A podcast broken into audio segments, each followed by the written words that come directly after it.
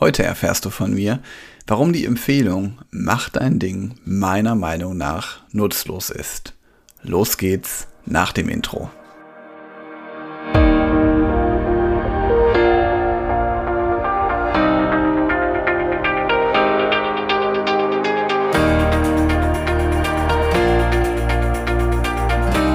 Herzlich willkommen zu einer neuen Podcast-Episode in meinem Podcast Führungskraft.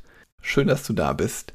Und falls wir uns vorher noch nicht hörten, ich bin Helge, Helge Schräder, Führungskraft und Business Coach und ich möchte gerne mein erprobtes Leadership-Wissen mit dir teilen. Vielleicht hast du schon mal von dem Ratschlag, ja, mach doch dein Ding oder mach dein Ding schon mal von gehört. Ich persönlich finde, der Ratschlag ist nicht wirklich hilfreich, wenn man mal drüber nachdenkt. Und ich möchte gerne heute mit dir eine Geschichte teilen. Als ich mein erstes Team übernahm, da hatte ich vorher eine Vorgesetzte, die machte meiner Meinung nach in Sachen Führung vieles richtig. Ich empfand es jedenfalls als Mitarbeiter immer so und mir war es ganz, ganz wichtig, dass ich das auch mit meinen Mitarbeitern schaffe. Daher machte ich erstmal viele Dinge in der Umsetzung ähnlich, so wie ich es auch von meinem letzten Vorgesetzten lernte. Doch nach kurzer Zeit merkte ich irgendwie so richtig, die richtige gleiche Art habe ich nicht. Also ich muss schon irgendwie meinen eigenen Weg finden, meinen eigenen Führungsstil. Und damals ein Rat, den ich von jemandem bekommen habe, war, mach dein Ding.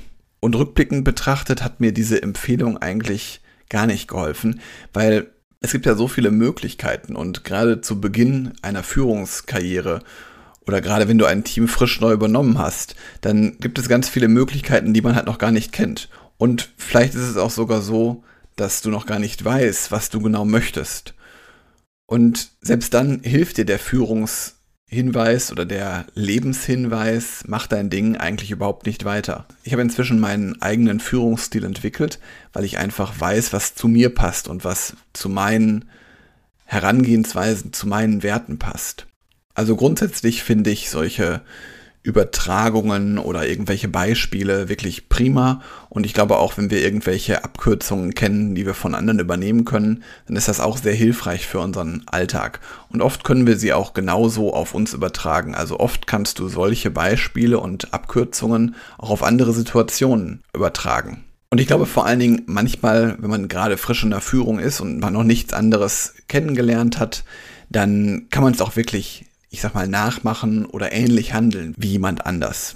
Aber ich glaube, grundsätzlich musst du herausfinden, was du möchtest. Du musst herausfinden, welchen Weg du als Führungskraft einschlagen möchtest. Und das schaffst du nur, indem du loslegst. Wir hatten das hier schon mal in einer anderen Folge.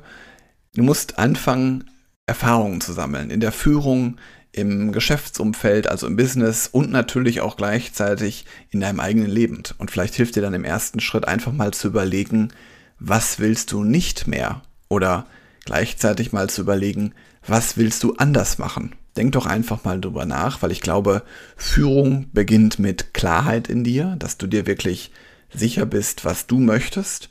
Und über die Jahre wird sich die Führung und dein Führungsstil sowieso noch entwickeln und weiterentwickeln.